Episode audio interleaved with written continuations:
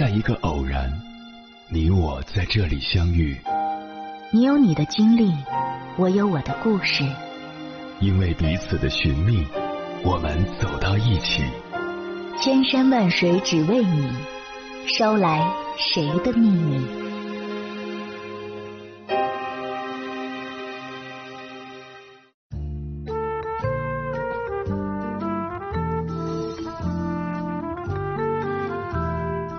回来，各位夜行者，这里是正在直播的中国交通广播心灵夜话栏目《千山万水只为你》，深夜不孤单，我是迎波，我要以黑夜为翅膀，带你在电波中自在飞翔。在二零二三年八月上映的电影《孤注一掷》中，王大陆饰演的阿天，硕士毕业，条件优渥，女友温柔美丽。却在网络赌博的陷阱中逐渐迷失，最终导致卖房卖车、自己跳楼的结局。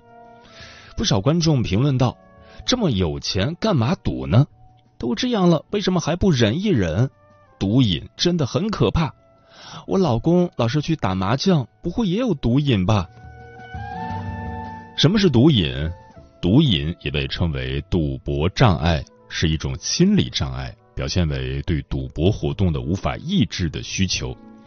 一般来说，人们之所以会对赌博上瘾，原因有四点：一、奖赏寻求，赌博行为触发大脑奖励回路，释放多巴胺，这让人感受到强烈的愉悦感。每次赌博都会加强这种联系，使个体不断追求更多的奖励。二、逃避现实。毒瘾往往起源于个人试图逃避生活中的焦虑、抑郁等消极情绪，赌博成为一种逃避现实的方式，让人暂时忘却问题，进而形成一种恶性循环。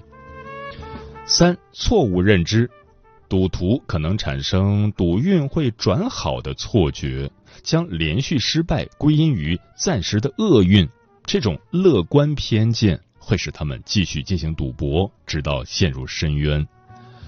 四、社会压力，类似电影中阿天这样的角色，可能感受到过多的社会期望，导致他们在表面上过得很成功，但内心却承受了巨大的压力。也许赌博是他们逃避这种内心不安的方式。不光是普通人会赌博成瘾，一些明星也会参与赌博，尤其是明星运动员。之前有关某乒乓球国手烂赌的新闻在网上闹得沸沸扬扬。说起来，这已经不是第一个深陷赌博丑闻的国乒大咖，但体坛巨星好赌确实算不上秘密。同样是乒乓领域。在中国几乎家喻户晓的瓦尔德内尔也是个不折不扣的老赌棍。根据自述，他从上世纪九十年代初便染上毒瘾，十年间累计输掉五百万瑞典克朗。为了补天，他不得不在别人退役的年纪继续卖力打球。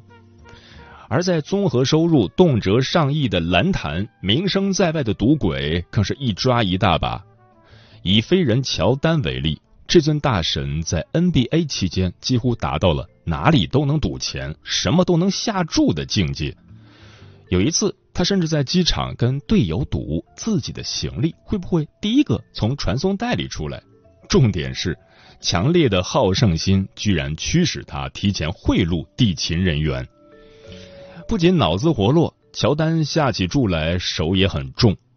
在高尔夫球局中，他会突然把一个洞的赌注从正常的一两百美刀抬高到三十万。由于太过残暴，皮蓬和巴克利等人没少吐槽过他。归功于巨大的吸金能力和在线的智商，乔帮主永远体会不到破产的苦涩。但他在 NBA 里的牌友就没那么幸运了，其小兄弟安托万沃克。整个职业生涯收入超过一亿美元，没想到退役一年后便因涉赌引发的纠纷被捕，随后申请个人破产。在薪酬同样惊人的足坛，顶级球星亦无法抵抗赌博的诱惑。英格兰前国脚鲁尼曾在五个月里输掉七十万英镑，他的前辈特里更狠。根据《太阳报》报道，这个绿茵带恶人因烂赌成性，创过七年抵押四次房产的记录，其中甚至有他母亲的房子。而在英超大杀四方的托尼老师，背地里也一度沉迷赌博，无法自拔。截至二零二二年，他已违反英足总博彩条例二百六十二次。公开承认自己爱赌的体坛巨星，还有拳坛天王泰森、梅威瑟、网球名宿贝克尔、康纳斯、斯诺克大师马克金、希金斯等人。当然，毒瘾不大，但时不时就整个活的顶级运动员大有人在，如内马尔。他此前在直播平台上成功上演一小时输一百万欧元的戏码。举完了例子，我们再来看看数据。按照瑞典有关部门的统计，该国国家级运动员一生中出现赌博问题的几率为百分之七，是瑞典普通人的一点六至二点五倍。而在整个欧洲范围，职业运动员一生中出现赌博问题的几率则为百分之八点二。来自爱尔兰的另一项研究还表明，未取得大学学历、第一次赌博时不满十八岁、常与队友一起赌博的运动员，往往更容易沾上毒瘾。坦率的说，你要是职业运动员，大概率也很难管住自己的手。道理很简单，投身竞技体育的人，尤其是金字塔尖的那部分王者，有着普通人难以企及的好胜心。正是这种近乎偏执的好胜心，让他们在残酷的竞技场上崭露头角。然而，习惯了争强好胜的他们，几乎无法容忍平淡的日常生活。因此，绝大多数的运动员会积极寻找新的刺激和竞争，以此获取快乐。于是，易上手、见效快的赌博，自然就会被他们选中。除了从赛场蔓延到生活的好胜心，过剩的自信心是顶级运动员沾染毒瘾的另一个因素。试想，一个能掌控比赛进程的高手，必然相信自己具备主宰赌桌的实力，而远超常人的心理素质和动辄千万起步的存款，更进一步夯实了他们挑战狗庄和数学的底气。此外，不同于朝九晚五的上班族，效力于俱乐部和国家队的职业运动员，因为其工作的特殊性，需要满世界飞。一旦碰上周期较长的赛会制比赛，他们将被迫在酒店驻扎一到两周，甚至更久。这种情况下，没有训练和比赛时，他们必然会做点什么以打发无聊的时间。赌博自然成了一个不错的选择。鲁尼就曾在接受采访时坦言，自己的毒瘾就是这么来的。他还表示，用手机下注简单方便，感觉钱都不像钱了，花起来也没什么感觉。刚开始时我尝到了些甜头，之后便渐渐加大赌注，砸进去了更多的钱。后来为了收回本儿，我又投进去不少钱。一席话非常精辟的概括了赌徒们的心路历程。事实上，那些赌到最后债台高筑、妻离子散的人，多半患有赌博障碍及病理性赌博。目前，中国精神障碍分类与诊断标准第三版把它归类在冲动控制障碍条目下。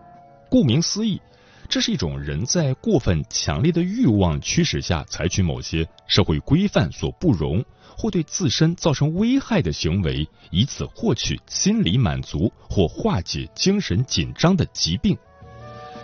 根据世卫组织的数据，成年人罹患病理性赌博的几率大概在百分之零点一到百分之五点八之间，这其中男性的发病率有高出女性三至四倍。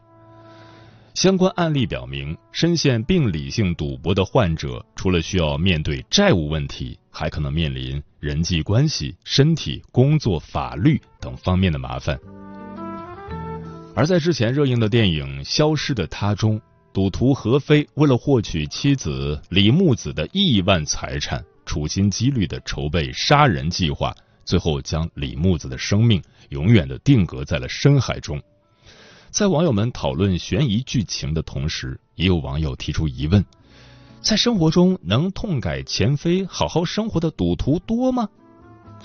在这个问题下的高赞回答是：这种就跟外星人一样，应该是有的，但没人看见过。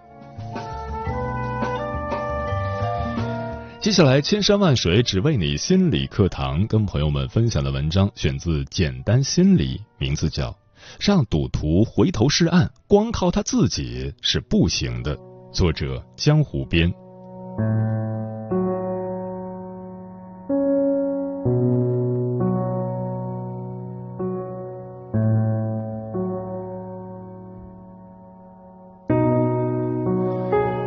对于赌博成瘾者来说，赌博不仅仅是一种对概率的强迫性掌控，也可以让他们进入到确定无疑的自毁之旅中。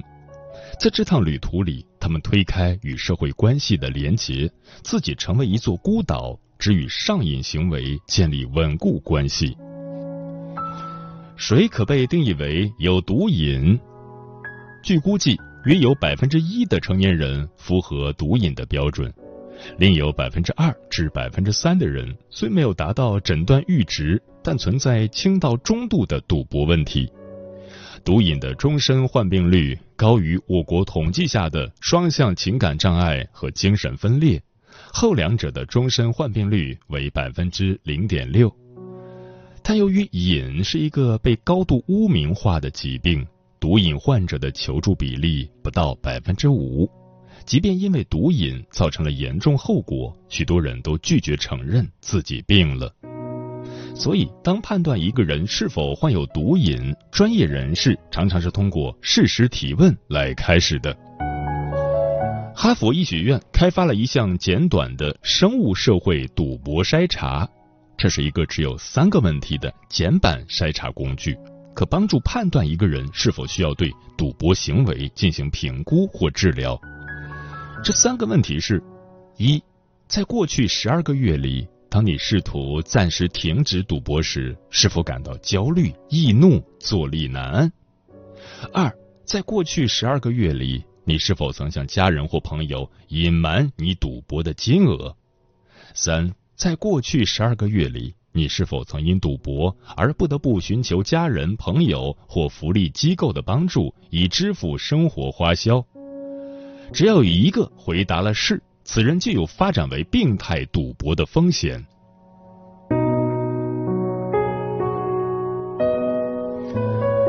美国心理协会认为，病态赌博的诊断至少需要在过去一年中有以下描述中的四项情况：需要用不断增加的金额进行赌博，以获得想要的兴奋感；试图减少或停止赌博时不安或易怒。控制、减少或停止赌博的努力一再失败，经常想到赌博，比如重温过去的赌博或计划未来的赌博，经常在感到痛苦时赌博，赌博输钱后经常会回来报复，这被称为追逐损失，撒谎以掩盖赌博活动，因赌博而冒着失去亲密关系、工作、学籍的风险。依靠他人帮助解决赌博造成的财务问题。需要澄清的是，仅仅存在赌博行为不能被归类为精神障碍。正如神经科学家罗伯·马伦卡说：“要衡量一只实验动物的成瘾程度，可以看它愿意付出多大的努力来获取药物，按下杠杆，穿越迷宫，再爬上滑梯。”精神疾病的研究也是如此。病态赌博、有问题的赌博、娱乐性赌博是一种连续的光谱。成瘾意味着你的生活已因赌博出现了不可控的负面后果，比如赌博耐受性增强、不断升级、花更多时间赌博，因为赌博撒谎借钱而失去关系，出现戒断症状、焦虑。烦躁、易怒、睡眠不佳，反复尝试戒赌，但总是复赌等。然而，尽管毒瘾造成的伤害程度很高，但他们的数量远远不如亚临床赌博人群。世卫组织的一项报告显示，大约百分之五点六的娱乐性赌博者可能属于高伤害群体。他们以亚临床的方式赌博，即符合某些标准但达不到诊断阈值，同样会对家庭、配偶和雇主造成重大伤害，并将对更大比例的人口产生影响。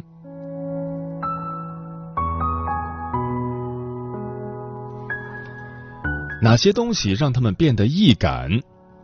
与其他所有的精神障碍一样，毒瘾可能是由生物、遗传和环境因素引起的，比如心理健康障碍、存在物质使用障碍、人格障碍、情绪问题。年龄和性别通常见于青年或中年人，男性比女性更常见。家人或朋友的影响，遗传。遗传学研究表明，赌博和酒精使用障碍部分可归因于影响这两种障碍的基因。强迫冲动的人格特征，具有罕见副作用的药物，比如治疗帕金森和不宁腿综合征的多巴胺能药物，可能诱发毒瘾。创伤事件、社会环境。法律、赌博广告、赌博游戏的成瘾性设计。一篇回顾了三十三项研究的综述，调查了与成年人赌博问题相关的其他风险因素，包括年轻人、单身或结婚不到五年、独自生活、教育水平低或高、经济条件差。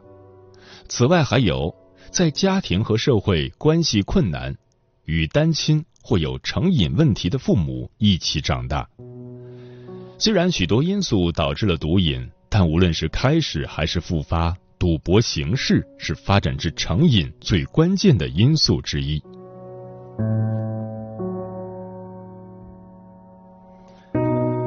毒瘾为什么难戒？因为它和吸毒很像。过去几十年的神经科学研究发现。病态赌博患者的神经回路会以吸毒相似的方式被劫持，就像可卡因、海洛因、尼古丁和酒精等成瘾物一样，赌博会激活大脑的奖赏系统。该系统由多巴胺提供动力。多巴胺是大脑中的一种神经递质，它促进的不是喜欢，而是想要。然而，长期大量摄入高多巴胺物质，最终会导致多巴胺不足。斯坦福大学医学院精神病学与成瘾医学教授安娜·伦布克解释道：“耐受性是成瘾的一个重要因素。长期大量摄入高多巴胺物质，最终会导致多巴胺不足。也就是说，反复接受愉悦刺激后，要获得同样的效果，需要更多的刺激才能有快感，或者同等剂量的刺激所带来的快感减少。”然而，赌博之所以让人上瘾，是基于是否获得奖励的不可预测性，且你认为自己拥有对这种不可预测的控制权。是的，这很矛盾，而不是赢了多少钱。这就是毒瘾和吸毒、酗酒、烟草成瘾的最大不同之处。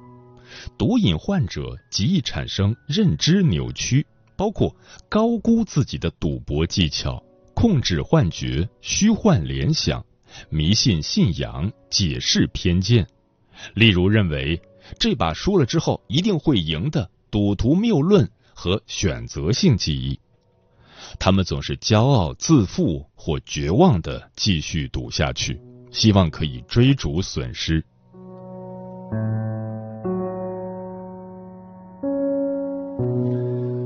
毒瘾犯了，真的拦都拦不住吗？毒瘾是可以治疗的，认识到这个问题是控制毒瘾的第一步。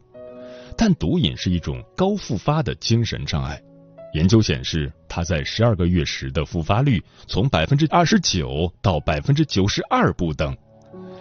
目前，精神健康从业者主要使用以下这几种方式的组合：一、心理治疗，如认知行为疗法、动机式访谈；二、同伴支持，对一些人来说，十二步匿名戒毒会之类的支持团体是有用的。三、药物治疗与心理治疗相结合，个体可能受益于抗抑郁药、情绪稳定剂、阿片类药物、拮抗剂或麻醉性拮抗剂。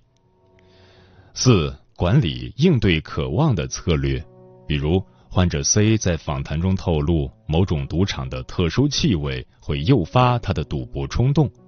每当他出现渴望时，都会打电话给他在戒赌会的同伴，学习延迟自己的冲动。五、参与有人际关系的社交互动。六、主动避开可能诱发毒瘾的场所或信息。七、与毒瘾群体切断联系。八、维持结构化日常作息。在日常生活中寻找胜任感和意义感。研究显示，推动复发的关键因素为冲动、对赌博结果的错误认知、负面情绪应对方法缺失、功能失调的关系和环境赌博触发因素。而警惕性、致力于改变的动机、积极的社会支持、认知策略。如记住过去的赌博危害，学会应对赌博冲动，是防止复发的关键因素。许多人把回头是岸当作是毒瘾的唯一控制策略，将赌博认知为百分之百的意志力问题，忽略社会系统支持和赌博背后的情绪表达。